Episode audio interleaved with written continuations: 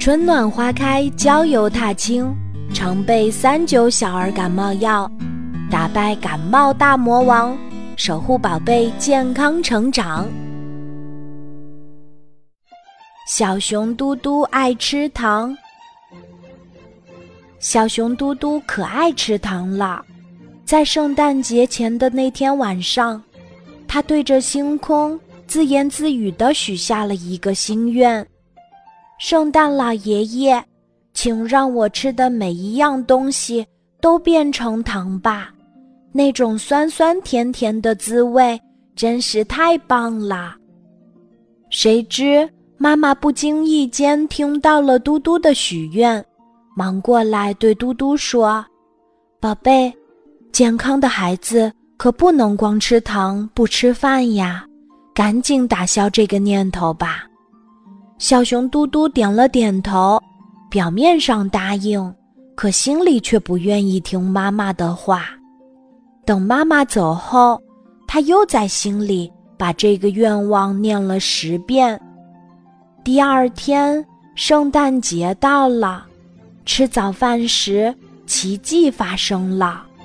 嘟嘟吃进嘴里的面包和鸡蛋，真的都变成了糖。这顿早餐，嘟嘟吃的可香了，各种甜食，他全都吃了个遍。看着乖乖吃饭的嘟嘟，不知道情况的妈妈还一个劲儿的夸奖他说：“认真吃饭，这才是好孩子。”吃过早餐。嘟嘟觉得口渴了，因为他早上吃的全都是糖呀。可白开水一进小熊嘟嘟的嘴里，就变成了糖浆，这让嘟嘟难受极了。吃了那么多糖，又喝了一杯糖浆，嘴里别提有多腻了。嘟嘟急了，舀了一勺妈妈做的汤来喝。唉，没有用，美味的汤到了嘟嘟的嘴里，也变成了糖浆。